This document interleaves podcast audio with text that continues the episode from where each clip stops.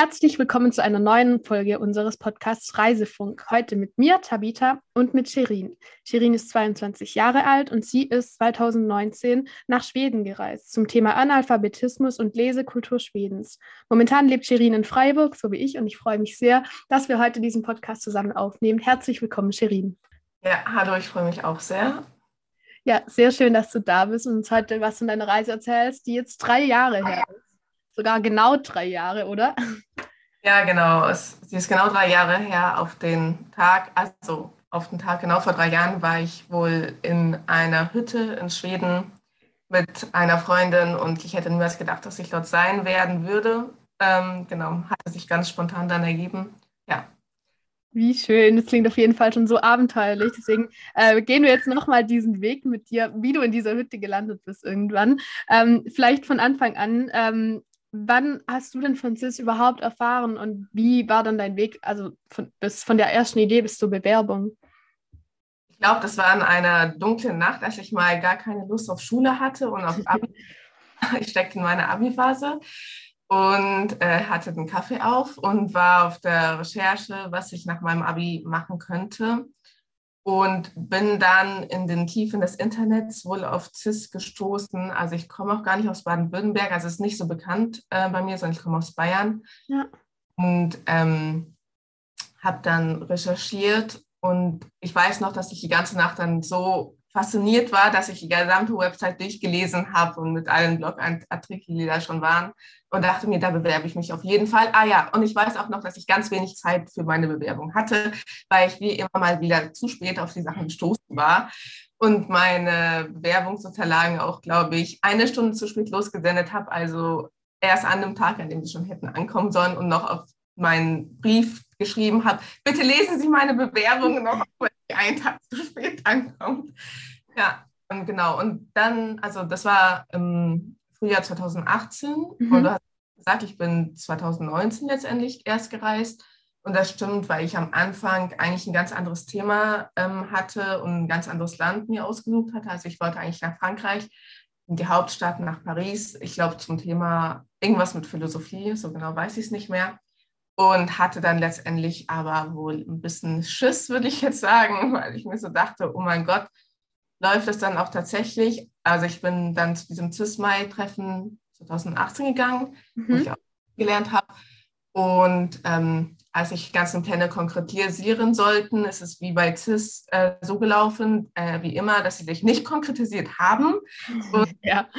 das hat mir dann ein bisschen, ja, äh, dann doch Angst gemacht. Und dann bin ich doch äh, erstmal von FSJ nach Frankreich gegangen und hatte dann aber im Hinterkopf, dass ich unbedingt doch noch so mutig sein wollte, eine CIS-Reise machen wollte und habe mich dann eben nochmal beworben im Jahr darauf und äh, eben zu einem anderen Thema. So und, äh, schön, so cool, dass du es einfach nochmal gemacht hast. Ähm, hat es bei dir da irgendwie so einen Klickmoment gegeben oder kannst du irgendwie sagen, woran es dann lag, dass du im Jahr drauf dann doch auf einmal da warst? Ja, weil ich das jetzt allen anderen groß angekündigt hatte und das unbedingt selbst machen musste. Also, ja, ich war ja eh ein Jahr in Frankreich und ich hatte von Anfang an dann schon gesagt, dass ich in, ab Mitte Juli nicht mehr da sein werden würde, weil ich eben auf Reisen gehen werde. Mhm. Habe extra meinen Vertrag kürzer ähm, sozusagen unterschrieben, also für eine kürzere Zeitdauer unterschrieben. Ähm, und das war eigentlich schon ziemlich unüblich. Ja, und weil das dann schon feststand, äh, hatte ich mir selbst auch die Verpflichtung gegeben, das mal, also beziehungsweise ich wusste ja auch gar nicht, ob es klappen werden würde oder nicht. Ich habe letztendlich meine endgültige Zusage für meine CIS-Reise, also dieses allerletzte Okay, ja. Tage vor meiner CIS-Reise bekommen. Also ähm, ja. das war ziemlich spontan dann doch, aber ich hatte im Kopf, dass ich dann doch nach schäden wollen würde, egal ob mit CIS oder ohne CIS. Ja, so schön. Also vielleicht an dieser Stelle nochmal kurz, weil ich weiß nicht, als ich und also als wir beide bei diesem Mai-Treffen 2018 waren, also ich habe auch noch nicht an die Umsetzung meiner CIS-Reise geglaubt und ich hatte auch so Angst und ich habe die Leute, die schon gereist sind, mit so viel Bewunderung angesehen und gedacht, wie kann man es schaffen? Und in den Monaten drauf war meine Mutter oder meine Eltern auch immer so, ja, wir sind jetzt mal gespannt und ich war so, ich bin auch gespannt, ob ich das tue. Also deswegen, ich kann deine Angst und dieses Ungewisse so verstehen Schweden. Und deswegen an alle, die zuhören und sich es auch noch nicht vorstellen können, ihr habt jetzt hier zwei lebende Beispiele, warum es dann doch funktionieren kann, trotz Angst. Und wie schön es ist, diese Angst zu überwinden. Und wie kamst du denn dann auf Schweden? Weil du jetzt gerade schon gesagt hast, Schweden war dann dein erklärtes Ziel. Das hatte zwei Gründe. Der erste war eigentlich recht simpel. Ich ähm, bin mit meiner Familie, also oder mein Papa ist Ägypter und wir haben lange in Ägypten gewohnt und ich kannte eigentlich immer nur den Süden und in den Sommerferien ist es dann so abgelaufen, dass wir immer in das andere Heimatland geflogen sind, mhm. also nur in Deutschland oder in Ägypten. Und ich wollte einfach mal in den Norden, also einfach, ein, einfach eine andere Luft schon mal atmen so. Mhm. Und ähm, ja, und Schweden war einfach, weil ich als Kind sehr gerne gelesen habe und immer noch gerne lese und also ein bisschen das Klischee, so Astrid Lindgren, wer liebt sie dann nicht und die Kinder von Büllervue und ähm, ja. so weiter. Ich dachte, Schweden, da hört man immer, dass sie so viel lesen und ich schaue mal nach, ob das auch so stimmt. Ja, aber man hat Bilder im Kopf und letztendlich weiß man, also letztendlich kann man die ja nur überprüfen, wenn man auch selbst vor Ort da war und ja. schauen, ob Gibt es da auch so Statistiken? Ähm, weil irgendwie habe ich das auch im Kopf, dass irgendwie in Schweden mehr gelesen wird oder also irgendwie in die Richtung. Ähm, also ob es da jetzt Statistiken gibt, weiß ich nicht mehr. Ist ja auch schon drei Jahre her, dass ich hier mhm. arbeite. Aber so schätze ja, verständlich. Aber ähm, auf jeden Fall war es schon so, dass ich vor Ort gemerkt habe, okay, es gibt überall eine Bibliothek und Schweden ist ja jetzt kein, also das Land ist riesengroß, mhm. aber Städte und Dörfer, sage ich jetzt mal, sind eher klein, hat ja auch eine relativ geringe Einwohnerzahl für die Fläche. Und alleine das ist schon bewundernswert, wenn dann in jedem Ort tatsächlich eine Bibliothek ist und auch mit einer eigenen Kinderabteilung und die meisten Bücher gar nicht mal übersetzt werden aus anderen Ländern, weil es schon genügend Bücher auf Schwedisch gibt. Ja. Also ist das, würde ich schon sagen, dass ähm, das Geschehen in gewisser Hinsicht stimmt. Ja. Voll cool. Also klingt irgendwie sehr paradiesisch für Menschen wie uns auf jeden Fall. Und äh, sehr interessant, dass du dann aber irgendwie ja die Gegenperspektive gewählt hast. Also du hast dich ja vor allem auch mit Analphabetismus, ich kann es leider immer noch nicht gut aussprechen, Analphabetismus beschäftigt. Ähm, wie war dann da der Prozess? Also was war dein Ziel? Wolltest du eben rausfinden, wie viele Menschen nicht lesen können oder wie das ausgeprägt ist in Schweden? Ja, also ich muss sagen, das mit dem Analphabetismus war tatsächlich mehr so eine Hürde, die ich hatte. Mhm. Ich habe mich auch währenddessen schon manchmal gefragt, habe ich hm, das beste Thema ausgewählt oder hätte ich auch noch ein anderes Thema auswählen können. Mhm. So, hm, ich, letztendlich bin ich, also jetzt wo du sagst, dass es ein Gegenteil ist, fällt es mir auch auf. Ich glaube, das war mir so, habe ich noch gar nicht so bewusst darüber nachgedacht gehabt. Hm, es war in der Erstellung von meinem Thema oder in der Konkretisierung war das sozusagen mit ein Vorschlag, den ich von meinem CIS-Monitor bekommen hatte und mhm. ich fand ihn sehr spannend. Also habe ich ihn auch übernommen. Ja, wahrscheinlich, weil es tatsächlich, also wahrscheinlich intuitiv, weil es ein Gegensatz war, fand ich das dann schon spannend. Es ist so, dass es eigentlich relativ wenig Analphabetismus in Schweden gibt. Ich meine, mhm. es ist auch der Sprache, sage ich jetzt mal, und trotzdem spannend, mal ein Augenmerk darauf zu werfen, um einem, damit einem bewusst wird, wie sehr Wörter und Buchstaben und Sätze in äh, so einem Land eine Rolle spielen und wie sehr ausgeschlossen man ist, wenn man es dann doch nicht kann. Ja. Das waren Bevölkerungsgruppen, ja, geflüchtete Menschen, zum Beispiel vor allem aus Somalia. Ich muss mal mhm. gucken, was tatsächlich, das Land war doch ähm, weil zum Beispiel in Somalia, das ist ganz interessant, das wusste ich auch nicht, es gar keine Schriftsprache war, sondern nur eine mhm. Laut. Das heißt, die Menschen, die aus Somalia kamen, haben nie Schreiben und Lesen gelernt gehabt, wohl mhm. in Herkunftsland, weil das gar nicht notwendig war. Und die waren auch dann nicht ausgeschlossen, weil mhm. das ganze Land gar nicht auf dem System aufgebaut war. Wohingegen in Schweden du noch nicht mal deine Sahne kaufen kannst oder dein äh, dein Joghurt, ohne zu wissen, wie das heißt und ohne das lesen zu können. Also mhm.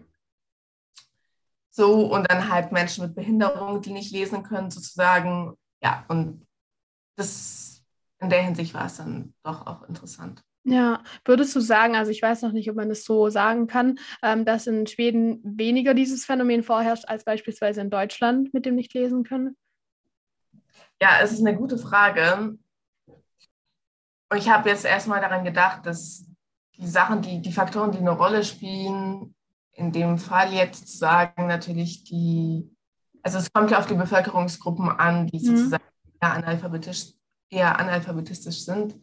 Und wäre jetzt nur meine Vermutung. Ich glaube schon, dass es in Deutschland mehr Analphabetismus gibt und tatsächlich auch mehr, ich sag mal, das, was äh, wir unter Normalbürger, so dumm der Begriff auch klingt, versteht, verstehen. Ich war mal auch auf einer Website, ähm, die genau über das Thema handelt und ähm, versuchte andere Ansätze hervorzubringen. Die haben auch gesagt, dass eine relativ hohe Anzahl an SchülerInnen Abschlüsse schaffen, ohne tatsächlich, also ohne wirklich lesen, schreiben zu können. Mhm.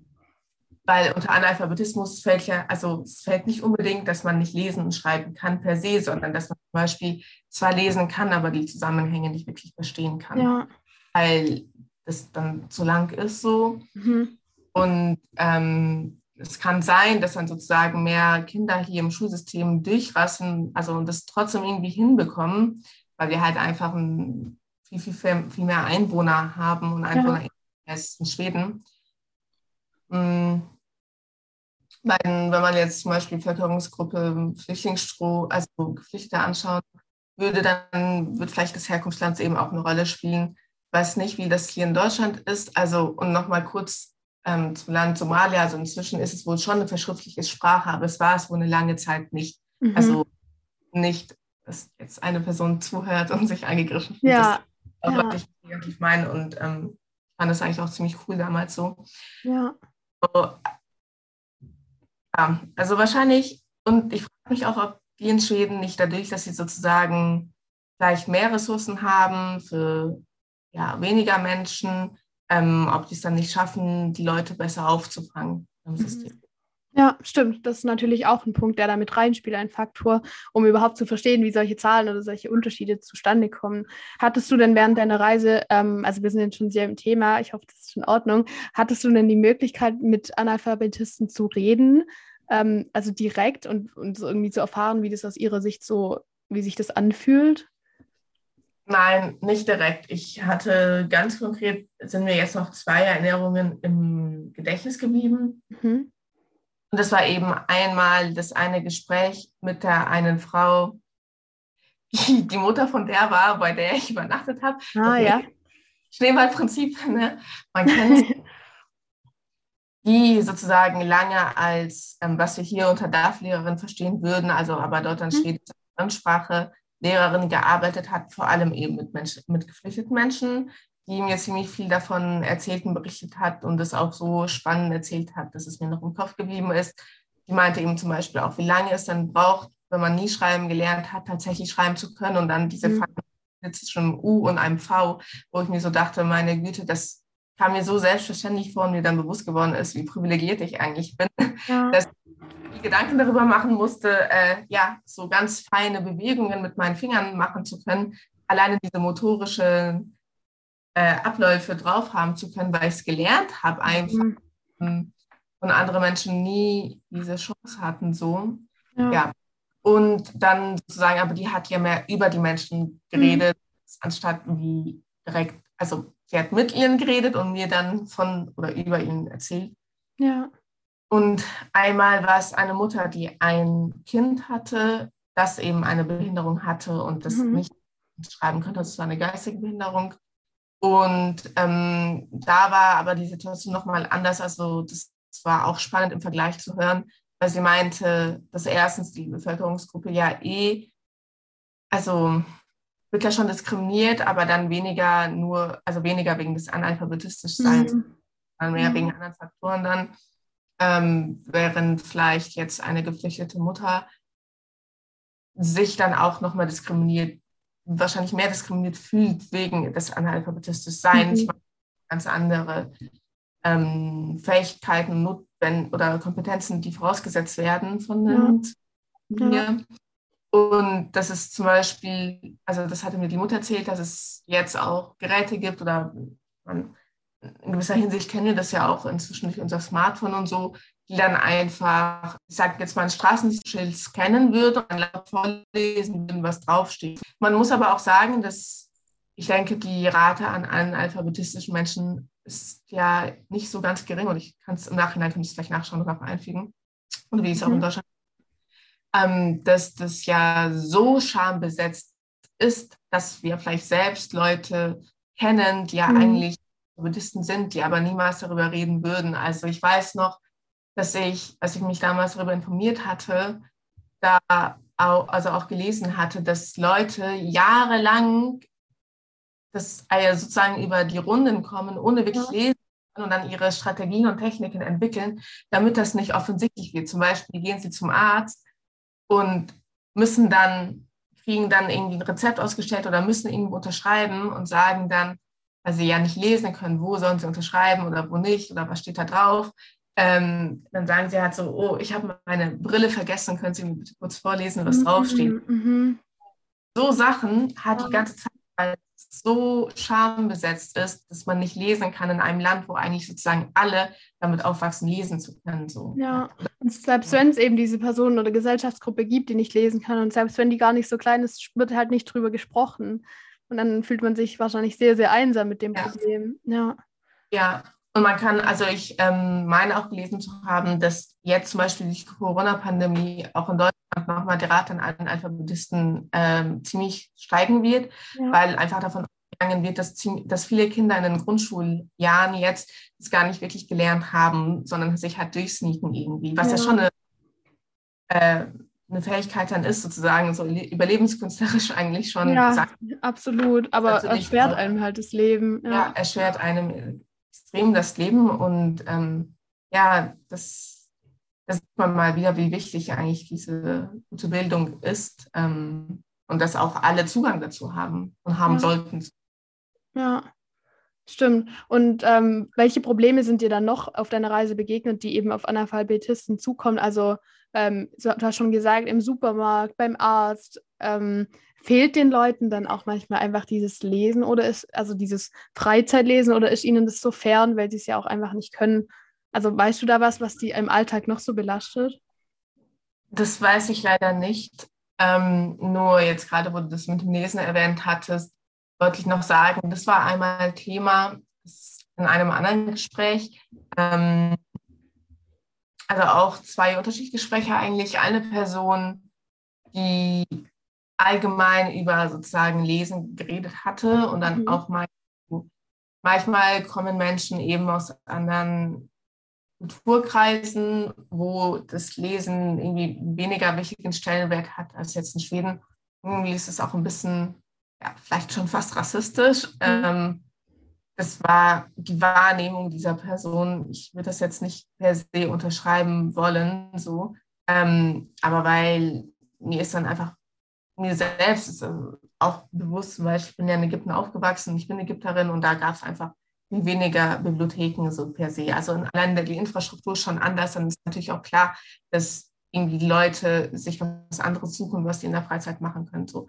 Aber ich würde das nicht unterschreiben, sozusagen, dass es dann bedeutet, automatisch alle Leute aus anderen, die nicht aus Schweden kommen, lesen weniger gern, weil das ja dann nicht stimmt. Also man kann das nicht pauschalisieren mhm. so. Ähm, aber für die Person war das auf jeden Fall so, ja, das ist wichtig und das geht uns jetzt verloren und das ähm, kommt uns jetzt abhanden und die, keine Ahnung, unsere schwedischen Ikonen werden so nicht, ähm, werden nicht überleben. Mhm. Also ja, schon ein bisschen extrem. Ähm, und dann hat, ich glaube, noch eine andere Person war das so, war die so, ja, und ja, auch die neue Generation, die viel mehr eben im Internet unterwegs sind und auf den Social Media, die es nicht mal schaffen, eine Stunde lang eine Hausarbeit zu schreiben oder irgendwas anderes, ohne aufs Handy zu schauen. Ähm, die können sich gar nicht mehr vorstellen, wie es war, sechs Stunden konzentriert zu schreiben, ohne Nachrichten zu checken. So. Mhm. Und, äh, das geht uns auch verloren. Und ja, also ich würde sagen, schon so diese Ängste zu hören, war irgendwie ein bisschen absurd für mich. Ja. Und gleichzeitig dachte ich mir so, okay, die fühlen sich ein bisschen bedroht. Also vielleicht auch ein bisschen extrem zu sagen, aber daran merkt man auch, wie stark die Leute sich identifiziert haben mit dem Merkmal, Lesen ist bei uns so, so wichtig und ähm, dafür ist Schweden bekannt. Andere Länder sind irgendwie dann für den Fußball oder ihre Fußballmannschaft bekannt und Lesen äh, und Schweden ist sozusagen für ihre Lesekultur bekannt. So und dass sie so dachten, haben, das geht uns irgendwie verloren durch den Wandel der Zeit. Was ich persönlich nicht sehe und äh, dem alles, was ich gerade eben gesagt habe, kann ich irgendwie verstehen, dass sie es gesagt haben, aber würde ich nicht unterschreiben und finde es auch ein bisschen, ähm, ja, muss man halt auch kritisch betrachten, diese Aussagen. Aber es war trotzdem interessant, solche Aussagen zu hören. Ja, auf jeden Fall. Aber eben, du hast ja auch schon Gründe aufgelistet, warum Menschen nicht lesen können.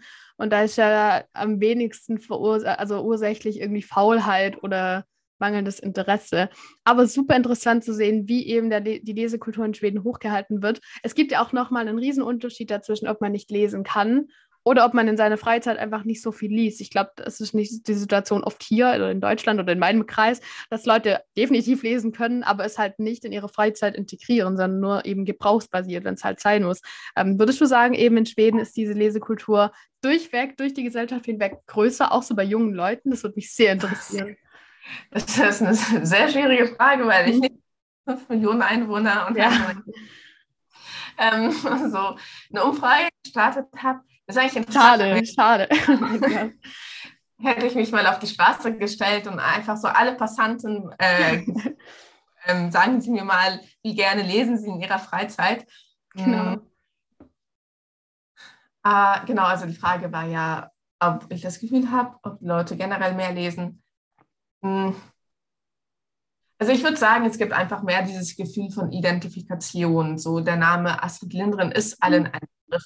Ja. Ich weiß nicht, ob das zum Beispiel in Deutschland etwas wirklich Äquivalentes geben könnte. Klar, für Leute, mhm. die gerne 10.000 Namen von Autorinnen auflisten. Aber ja. es gibt jetzt nicht die eine Autorin oder der eine Autor, mit dem wir uns alle identifizieren werden und wo wir sagen werden, dafür ist Deutschland bekannt im Ausland. So. Ja. Ja es ist ja dann nicht nur Astrid Lindgren für die Schweden, ähm, sondern es sind ja dann auch noch andere deren Namen jetzt auch wieder verfallen sind, weil ja, mhm.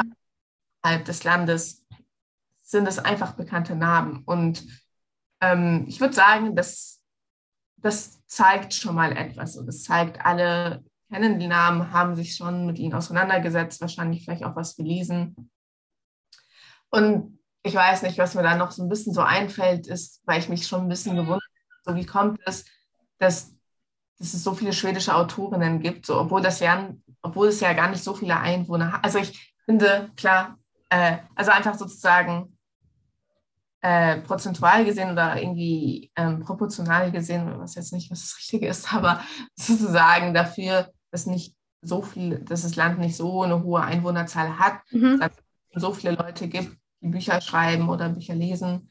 Ähm, und es sind eigentlich sehr, sehr simple Gründe letztendlich äh, dafür gewesen irgendwie. Aber das fand ich trotzdem für mich dann nochmal Augen öffnen. Das ist irgendwie dann sowas wie, dass Leute meinten, ja, wenn das Land so riesengroß ist und die Städte alle eher klein und dann ist es halt auch so, dass viele Leute ziemlich weit entfernt voneinander wohnen. Ja. Und sozusagen ein bisschen jetzt Klischee hier, aber in ihrem kleinen süßen roten Häuschen irgendwo äh, in der Nähe eines Sees und dann halt dafür äh, mehr Bäume als Nachbarn haben als wir andere äh, Menschen. So, und also wenn man diesen, dieses Bild jetzt weiterspannen würde, äh, dann sind die Nächte, ähm, also ist relativ, ähm, dadurch, dass Schweden so weit im Norden liegt und so, gibt es halt sozusagen auch äh, lange Zeiten im Jahr oder viele Zeiten im Jahr, wo es einfach lange dunkel ist ja. und äh, wenig hell. Und dann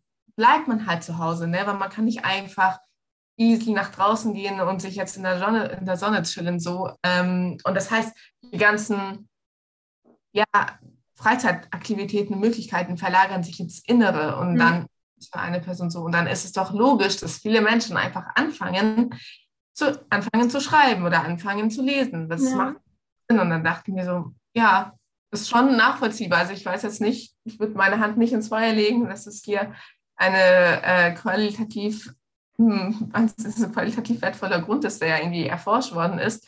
Aber einfach so vom Hören und vom Land an sich macht das Sinn. Ja, ja. Also, Finde ich auch absolut. Und das ist ja auch kein Geheimnis, dass äh, Landschaft und geografische Bedingungen und demografische Bedingungen immer auch in die Kultur mit reinspielen. Also egal ob jetzt kulinarisch oder eben auch literarisch mhm. in dem Fall. So, man merkt so, wie tief du in das, dieses Thema eintauchen konntest. Das ist super interessant. Aber wie war denn so für dich dann auch persönlich deine Reise? Was mich am allermeisten interessiert, wie bist du da hingekommen? Weil wir wissen ja alle, dass Flug, äh, Flugreisen bei CIS äh, kein Ding sind und deswegen war die Anreise wahrscheinlich ziemlich abenteuerlich, oder?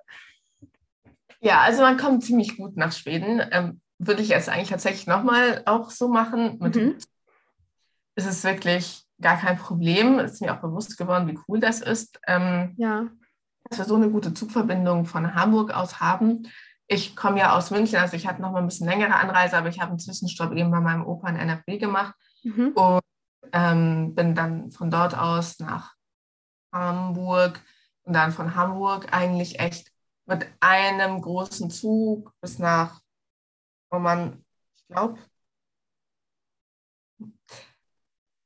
nach Dänemark, kann das sein? Mhm. Also und dann von Dänemark bis nach Schweden cool. und nach Stockholm. Kann ich empfehlen, sehr gute Züge. Äh, man merkt auch, dass es so richtige Reisezüge sind. Das erste Bild, was ich hatte, also was mir dann bewusst geworden ist, sind so viele Backpacks, Leute. Ich hatte selber keinen Backpack, aber alle anderen Menschen ungefähr, die im Zug sind. ja. Und dann ist mir so bewusst geworden, ah, okay, die Leute nutzen diesen Zug tatsächlich, also ja, um zu reisen. Und ähm, abenteuerlich war es, ja, also es war jetzt wahrscheinlich nicht so mega abenteuerlich. Was schon war, ist, dass ich ein ziemlich cooles Ereignis hatte, im, direkt am Anfang, wo mir auch nochmal bewusst geworden ist, ah ja, so ist das also. Wenn man alleine ist, ist man eigentlich nie ganz alleine. Ähm, es gab so Vierersitze und ich saß, ich habe mich also auf meinen Platz hingesetzt, so und ähm, spannenderweise saß mir gegenüber ähm, eine Schweden in roter Bürka. Ähm, also für die Leute, die es nicht wissen, das ist so quasi ähm, wie ein Kopftuch, aber wo auch das Gesicht verdeckt wird. Und ich bin ja selbst auch Muslimin, also mhm. ist auch so. Und ähm, sie war gebürtig Schwede, Schweden, hatte zufälligerweise aber auch viele Jahre in Ägypten gelebt und ihr Ehemann, ein Syrer und neben mir dann noch eine geschlechtsneutrale Person. Ähm, genau, mit so einem, mit so einem, ja, das war einfach super spannend und diese Konstellation, die war schon echt witzig, weil wir dann super spannende Gespräche hatten und dann auch zusammen gefrühstückt haben, als wir eben einmal umgestiegen sind und die war so gastfreundschaftlich, also das mhm. Ehe gastfreundschaftlich und es war einfach richtig nett und ich dachte mir so, ich wurde direkt eingeladen, sozusagen mit ihnen mitzuessen und äh, musste schon selbst kein Geld mehr ausgeben für mein Essen, wo ich mir ja ganz am Anfang sehr viele Gedanken darum gemacht habe, wie ich das finanziell alles äh, stemmen mhm. und mir schon rationiert hatte, was ich am Wochenende essen kann, damit ich ja nicht über mein Budget hinaus ähm, komme. Und ähm, ja, diese Ehefrau hatte das einfach schon begriffen durch meine Erzählungen, äh, durch die Blume. Ich habe es nicht äh, so per se genannt, dass ich, in, dass ich mir Gedanken über meine finanzielle Situation mache, aber die war dann so, ah ja, Shirin, du musst ja eh, du darfst ja eh nicht so viel ausgeben, dann ist doch einfach mit uns mit. Dann oh, ja. Und dann dachte ich so, oh, die ist so aufmerksam ja. und habe mich direkt gut gefühlt. Und dann war ich so, schon in der ersten Nacht war ich quasi gar nicht alleine, obwohl ich mhm. ja gezogen war. Wie schön einfach. Also ähm, jeder, der den Podcast schon ein, zwei Mal gehört hat, hat wahrscheinlich auch schon den Begriff des CIS-Glücks gehört. Würdest du sagen, das ist dir dann da auch direkt begegnet? War das für dich schon so eine Form von CIS-Glück? Ja, es war auf jeden Fall eine Art von CIS-Glück und ich würde sagen, dieses CIS-Glück lässt sich dann transformieren und mitnehmen in das alltägliche Leben auch nach einer CIS-Reise ja. einem einfach bewusst wird, wie sehr, ja, man ist schon ziemlich frei im Reisen zum Beispiel, aber man ist trotzdem nicht unabhängig, sondern man ist immer abhängig eigentlich von den äußeren Bedingungen, von den Menschen, auf die man trifft und ähm, dem Reiseverlauf. Und es liegt relativ wenig in der eigenen Hand dann letztendlich. Und einem wird das auf Reisen nochmal viel deutlicher bewusst und dann wird einem aber auch bewusst, ey, im alltäglichen Leben ist es doch genauso, nur man glaubt, dass man mehr Kontrolle hätte. So. Mhm. Cis-Glück, was dann einem, ich glaube, man ist einfach auf so einer Reise empfänglicher dafür, weil man die Augen mehr öffnet. Man lässt sich mehr auf solche Situationen ein, man ist mehr bereit, das anzunehmen, was kommt und dann auch tatsächlich irgendwie Glücksgefühle zu haben oder zu denken, wow, das ist mir gerade passiert, wie cool. Mhm. Ich glaube, dass es auch im alltäglichen Leben ziemlich viele solcher Momente gibt. Nur entweder hat man die Augen dafür nicht geöffnet, weil man das nicht erwartet und ja. das wirklich wahr, oder man empfindet es nicht als solche Momente. Und ja, in der Reise ist mir das einfach bewusster geworden. Ich würde schon sagen, dass es relativ viele von diesen CIS-Momenten gab und dann dachte ich mir so, ist das eigentlich nur auf der Reise oder ist das nicht auch in meinem normalen, routinierten Alltag so. Ja, und würdest du sagen, du hast eben in deinem normalen, routinierten Alltag mehr oder weniger, ähm, der Alltag war ja auch mehr oder weniger routiniert kurz danach wegen Corona. Also würdest du sagen, du hast auch danach weiterhin solche Momente gefunden und das hat sich durch die CIS-Reise verändert, dein, deine Wahrnehmung? Ja, ich würde sagen, auf jeden Fall. Hm, klar, manchmal muss man vielleicht seine Augen ein bisschen mehr noch öffnen, weil die Situationen oder Situation, ja, ähm, sich, also haben ja weniger kreativen Raum sozusagen, sage ich mal, um einfach so zu passieren. Ne? Ja. Aber auf jeden Fall schon da. Es sind manchmal so Kleinigkeiten. Dann irgendwie bin ich einmal auf den Weihnachtsmarkt gegangen und am Tag darauf nochmal und mir am beiden Tagen Maronen zu kaufen. Und am zweiten Tag war ich so früh da, dass die Maronen noch nicht heiß waren. Und dann kannte mich der Verkäufer schon oder hat sich an mich hat aus von einem Tag davor und war so, okay, solange wie du wartest, schenke ich dir hier einfach einen Becher Tee, obwohl der eigentlich auch nur zum Verkauf da war. Und ich dachte mir so, mhm. eigentlich ist das Glück so. Ähm, und das passiert mir einfach jetzt. Und dann dachte ich so, hm, doch, also doch. Wie schön.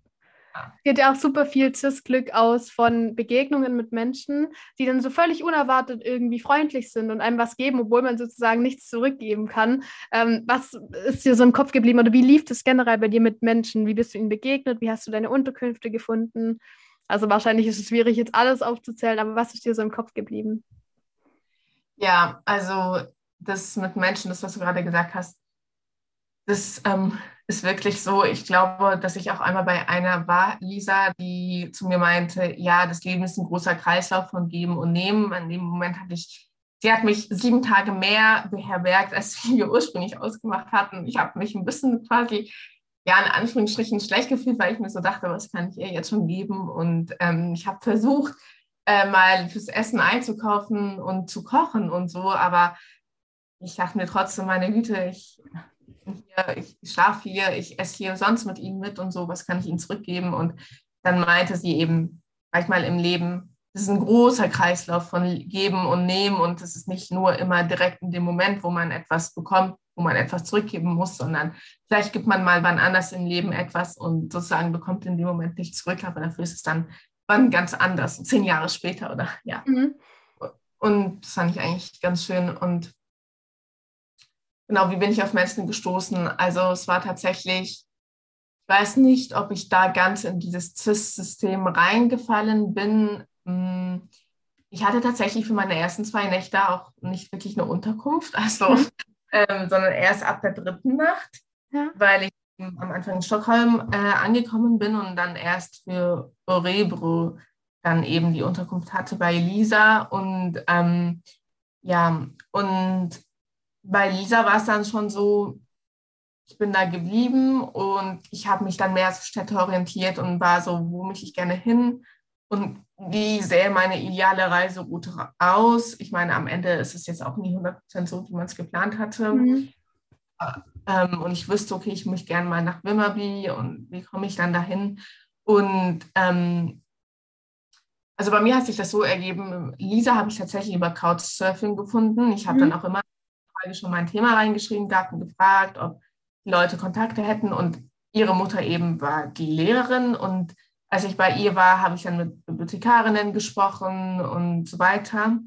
War ehrlich gesagt am Anfang auch ein bisschen ziemlich gestresst davon, ähm, nicht wirklich zu wissen, wo ich in zwei Nächte übernachten werden würde. Ich, ich wollte also ich kann mir vorstellen, dass andere sich mit dieser Angst auch identifizieren können. So. Ja, sehr man wird entspannter mit der Zeit, aber am entspanntesten war ich noch auf meiner Rückreise, als ich wusste, wo ich schlafen werde. Ja. Das fühle ich sehr. Ich habe mich auch zwischendrin so auf meine Rückreise gefreut, auf diesen Tag, wenn man wieder weiß, man hat sein sicheres Dach. Ja. Gerne. Und gleichzeitig ist es doch mit das Entspannteste, was man machen kann, so eine Cis-Reise, weil man sich einfach so treiben lässt. Ne? Ja. ja, es ist schon sehr, sehr, sehr paradox, aber genau. Und als ich bei Elisa war, bin ich dann eben länger geblieben und ähm, bin danach nach in die Nähe von Wimmerby. Ich dachte, es wäre nah. Äh, mhm. Das war, es war letztendlich doch relativ weit entfernt. Aber ähm, das, den Kontakt habe ich dann über Workaway, Workaway gefunden ah, gehabt.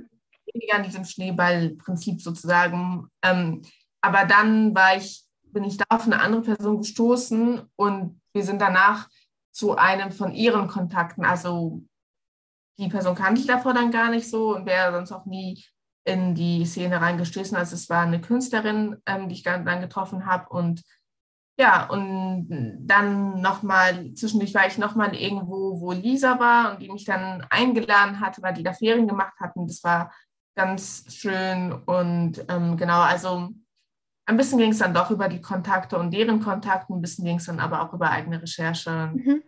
Und wie ich mit Läufen in Kontakt getreten bin, also meistens dann eben über so Anfragen oder dann bin ich vor Ort dann sozusagen zufällig ähm, auf die Menschen gestoßen oder habe dann einfach Termine ausgemacht. Mm, und ich muss auch sagen, meistens sind es schon sehr positive Erfahrungen. Ich weiß aber auch noch, es gab einmal eine Situation, da bin ich dann eher abgereist, weil ich mich nicht wohlgefühlt habe bei der Person. Mhm. Das ist auch in Ordnung und das muss man, also ich, das ist auch einfach, ich sage das einfach nur, um bewusst zu machen so oder zu verdeutlichen, also so die eigene Intuition zu hören, ist auch absolut in Ordnung und man findet dann auch was anderes. So. Man muss ja. sich dann vielleicht die Mühe machen, nochmal woanders zu suchen oder zu schauen oder andere Leute anzuschreiben. Aber es ist auf jeden Fall machbar. Boah, das ist so gut, dass du das sagst, weil ähm, erstens es ist ja so eine gute Möglichkeit, auch seine eigene Intuition besser kennenzulernen oder den Blick darauf zu schärfen. Und ich kann mir auch vorstellen, dass manche dann in einer unangenehmen Situation sind, aber solche Angst davor haben, wieder zu suchen und wieder Angst zu haben, nichts zu finden, dass sie dann das lieber ausstehen. Und es ist so gut, dass du den Schritt gegangen bist und dass du dann auch die Erfahrung gemacht hast, es tut sich was anderes auf und es lohnt sich, dass ich auf mein Gefühl höre. Also cool, weil so wichtig, ihr habt nur diese eine CIS-Reise, diese vier, fünf Wochen und die wollt ihr ja genießen und nicht irgendwie in einer unangenehmen Situation sein.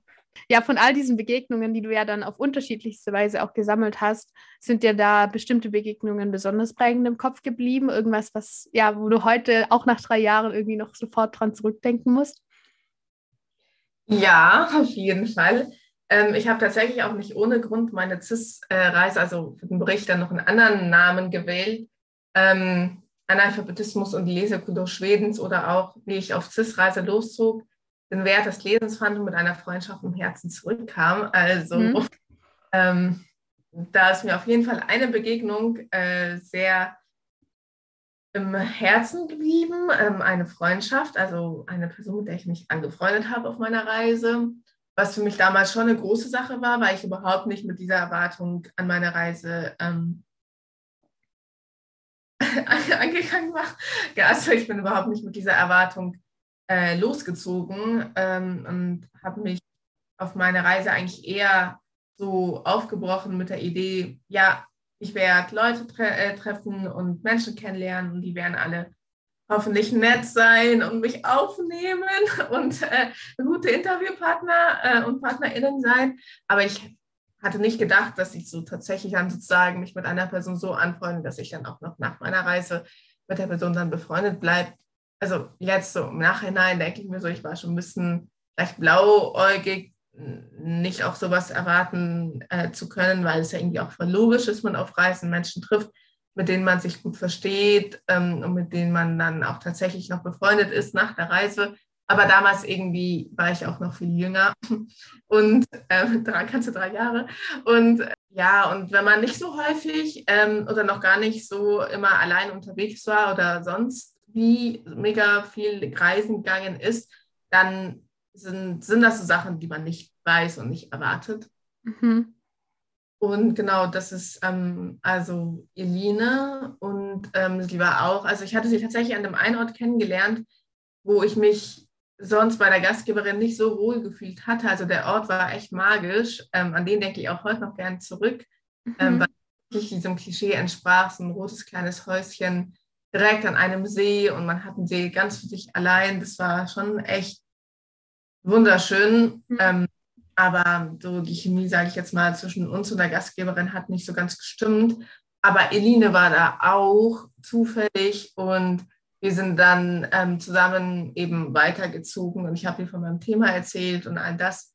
Und sie kommt aus den gebürtige, gebürtig aus den Niederlanden. Ja, und mhm. das war echt schön und wir sind bis heute noch in Kontakt. Und sie ist jetzt auch wieder in Schweden diesen Sommer. Also ja. Und dann hatte ich aber auf jeden Fall viele prägende Begegnungen. Ich würde ja irgendwie auch sagen, jede Begegnung, die man so im Leben hat, verändert einen ein bisschen und sei es jetzt nur, ob man so noch nur eine Stunde trifft oder ob man jetzt irgendwie sein Leben lang mit einer Person befreundet ist, es hat ja alles Einfluss auf uns und auch umgekehrt, wie begegnen wir anderen Menschen, wie stellen wir uns selbst vor, was sagt man dann. Ich finde, in jeder Begegnung hat man ja wieder ein, wie eine Art neue Chance, um sich selbst neu zu erfinden, vor allem auf Reisen, wo Menschen einen gar nicht kennen und auch man theoretisch kann man heute die eine Person sein und morgen eine komplett andere und man ist immer noch dieselbe Person. also da erst sieht man, wie auch das eigene Auftreten, was für eine Rolle das spielt und ähm, eben welchen kreativen Spielraum man auch hat. Und mhm. ich, eigentlich, man ist sehr viel näher bei sich selbst, weil man immer nur das erzählt, was man eben von sich selbst erzählen möchte mhm. und sich eben anders mit sich selbst beschäftigt, weil man eben weiß, okay, ich lerne die Person jetzt kennen, keine Ahnung, wie lange wir uns danach, ähm, wie lange wir noch danach in Kontakt bleiben werden, aber für den Moment ist es eine wichtige Begegnung und ähm, hoffentlich eine schöne Begegnung. Und dann entscheidet man, hey, wer bin ich jetzt in dem einen Moment? Und dann ist man sich selbst nochmal so nah, weil man ja sozusagen quasi wie an seiner inneren Essenz ist, ja. damit man entscheiden kann, was sage ich denn jetzt so nach außen. Und insofern gab es viel prägende Begegnungen, eben als Begegnung hatte ich ja schon genannt, Eline, dann Lisa äh, mit ihrer Familie. Wenn ich jetzt noch so überlege, dann, ja, es ist eigentlich so schwierig. Ich würde sagen, jeden, jeden Menschen, den ich da begegnet bin, hat mich irgendwie beeindruckt. Ich weiß noch, man trifft unterschiedliche Menschen. Mir ist dann aber auch bewusst geworden, dass ich vielleicht vor allem auch in der Bubble war, letztendlich irgendwie oder dort gelandet bin, an eh schon offenen Menschen, sage ich jetzt mhm. mal, selbst gerne gereist sind. Deswegen haben die mich auch gerne aufgenommen oder sogar, die wussten, als sie selbst mal reisen waren, waren sie auch so froh über jede Person, die gesagt hat, hey, schlaf doch mal eine Nacht bei mir oder so. Ja. Mm, also es ist, ja, gar nicht, eigentlich letztendlich weiß ich gar nicht, wie viele Menschen, also ich sag mal so, wie sehr ich die Kultur durchdrungen bin, weil ich jetzt natürlich nur den Blick habe, der mir gegeben worden ist, auch vielleicht von einer bestimmten Gruppe an Menschen. Mhm. Ich bin auch irgendwie Menschen begegnet, die in einer poly polyamorösen Beziehung waren. Das war für mich damals auch ganz ähm, ja, neu und spannend zu hören. Aber die waren halt eben auch sehr offen im Erzählen. Oder ich bin dann eben der einen Familie begegnet, die eh schon ziemlich viel auf Reisen waren, auch mit Kindern. Und deswegen waren die auch so offen in der Aufnahme. Ja. Gar nicht unbedingt auf Menschen gestoßen, die ich vielleicht kennengelernt hätte, wäre ich nach Schweden, nach Schweden gezogen, um dort zu arbeiten. Mhm. Ja. ich bin irgendwie, ja, oder glaube ich zumindest, ich möchte ja jetzt auch niemandem was Falsches, äh, dass ich mich jetzt nicht falsch vorurteilen. Kann natürlich auch sein, dass es das Gegenteil ist. Ja. Das, ist das ist, meine ich, ähm, ja, weil ich glaube, worauf es da ankommt, ist eben, dass du das reflektiert hast oder dass dir das bewusst ist, in welchem Kreis du dich bewegt hast. Und dann ist eine CIS-Reise halt irgendwie auch wieder kurz und dann ist nun mal die reisende Person, die auch, die auch angewiesen ist auch auf Menschen, die offen sind. Und solange du nicht nach Hause gekommen bist und gedacht hast, so, jetzt kenne ich ganz Schweden und die ganze Population und jeden Menschen, glaube ich, ist darin gar nicht viel falsch. Und es ist so schön, dass du auch so viel Offenheit erfahren konntest in der Zeit. Und die, diese, ähm, diesen Blick einfach, den manche, also den viele Menschen in Schweden haben, erfahren durftest. Und ähm, wir haben ja auch, oder du hast ja auch vorher schon gesagt, eben man ist so frei auf der CIS-Reise, weil man auch sich selbst irgendwie so mal kurzzeitig neu erfinden kann. Man ist ja auch einfach nicht in den Rollen drin, die man von, die man halt zu Hause irgendwie spielt. Das muss ja gar nicht negativ sein, aber man ist ja einfach eine bestimmte Person zu Hause. Dementsprechend, wie war das dann nach dieser Zeit, nach dieser intensiven Zeit in Schweden, zurückzukommen und äh, irgendwie wieder, also du hattest wahrscheinlich auch keinen Alltag, du warst ja auch davor in Frankreich, aber wie hat sich diese erste Zeit zu Hause angefühlt? Oh je, oh Mann, wenn ich mich so genau noch daran erinnern könnte. hätte man so eine Zeit, äh, so, ein, so, eine Zeitkapsel, mit der man einfach für einen Tag in die Vergangenheit zurückreisen könnte. Mhm. Dass ich schön. natürlich erstmal sehr erleichtert war, dass ich eben, das hat mir vorhin schon, dass ich wusste, wo ich schlafen werde. Ja. Ähm, ich glaube auch, dass ich ja ziemlich stolz war, auch wenn ich es gar nicht so nach außen artikuliert habe. Mhm immer so war, ja, ja, also ich meine, worauf kann ich schon stolz sein? Letztendlich muss ich dankbar sein für all die Menschen, denen ich begegnet bin und die mir so positiv begegnet sind und ähm, für all die vielleicht auch Schicksal oder ähm, ja einfach die äußeren Bedienungen, die sich so ergeben haben. Aber ich war trotzdem ein klitzekleines bisschen stolz, dass ich Mut hatte. Absolut, hallo. jetzt, wo ich viel mehr Leute kenne, kennengelernt habe, die auch sonst reisen, denke ich mir so, naja, aber damals war es für mich eine sehr große Sache, dass ich ja. mich auf meine Reise äh, begeben habe. Mm. Und ich bin mir sicher, dass ich danach ein bisschen anders war und vielleicht auch nochmal freier war mm, in der Art und Weise, wie ich aufgetreten bin. Man kommt ja immer ein bisschen dann zurück mit mehr Selbstvertrauen, mehr Vertrauen in die Umgebung, in die Menschen, und ich finde tatsächlich heute, heutzutage super wichtig, ähm, vor allem, wo wir von so vielen negativen Nachrichten umgeben sind und auch irgendwie, ich würde mal sagen, das Vertrauen in die Menschheit Stück für Stück verschwindet. Mhm.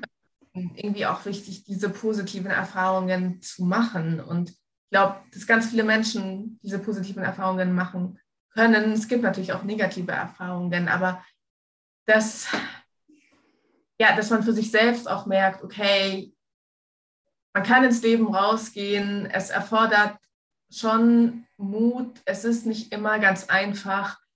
Ähm, man bleibt auch nicht, also wie soll ich sagen, man muss sich darauf gefasst machen, dass nicht immer alles nach Plan läuft und es vielleicht auch etwas anders läuft, als wie man es denkt oder als wie man es sich wünschen würde.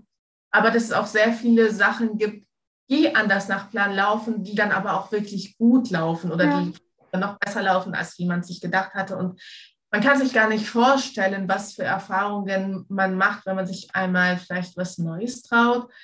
Eben, es ist, entzieht sich ja dem, der eigenen Vorstellungskraft, wenn man das noch nie erlebt hatte. Und ich glaube, dass ich danach gleich mehr mit diesem Geschmack auf der Zunge zurückgekommen bin, eben äh, doch noch mehr neue Sachen auszuprobieren und mich zu trauen und vielleicht eben doch nochmal mit einem anderen Blick auf die Dinge und mit sehr nochmal gemerkt zu haben, wie privilegiert ich bin und dass ich das gerne anderen ermöglichen möchte oder eben mit diesem Blick auch eben, vielleicht hat man eine andere Brille inzwischen aufgesetzt und ist empfänglicher für kleine positive CIS-Momente im Alltag.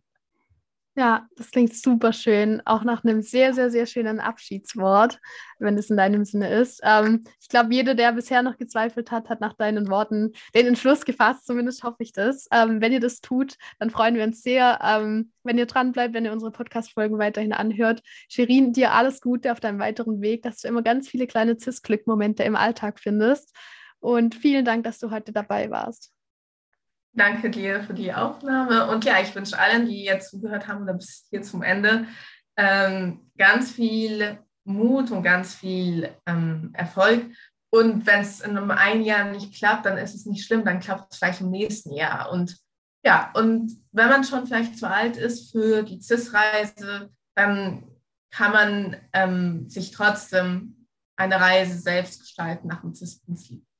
Also man gibt sich selbst einfach das Budget von 600 Euro maximal. So. Ja, und am Ende gibt man den Forschungsbericht einfach bei sich selbst ab. Das finde ich sehr gut. Weil ganz Oder ehrlich, wenn man einmal mit CIS gereist ist, dann will man doch eigentlich auch nicht mehr anders reisen. Und auch wenn man es eben noch nicht gemacht hat. Vertraut auf unsere qualifik qualifikativen Erfahrungen. Genau. Ja. Gut, Ende. Das war die neue Folge des Reisefunk Podcasts. Wir freuen uns, dass ihr zugehört habt. Wenn ihr jetzt selbst Lust auf eine CIS-Reise bekommen habt, dann informiert euch unter www.cis-reisen.de. Wir freuen uns auch immer über Lob und Kritik an reisefunk.cis-reisen.de. Und wenn ihr selbst schon eine CIS-Reise unternommen habt und Lust habt, uns im Podcast davon zu berichten, schreibt uns ebenfalls gerne. Bis zum nächsten Mal.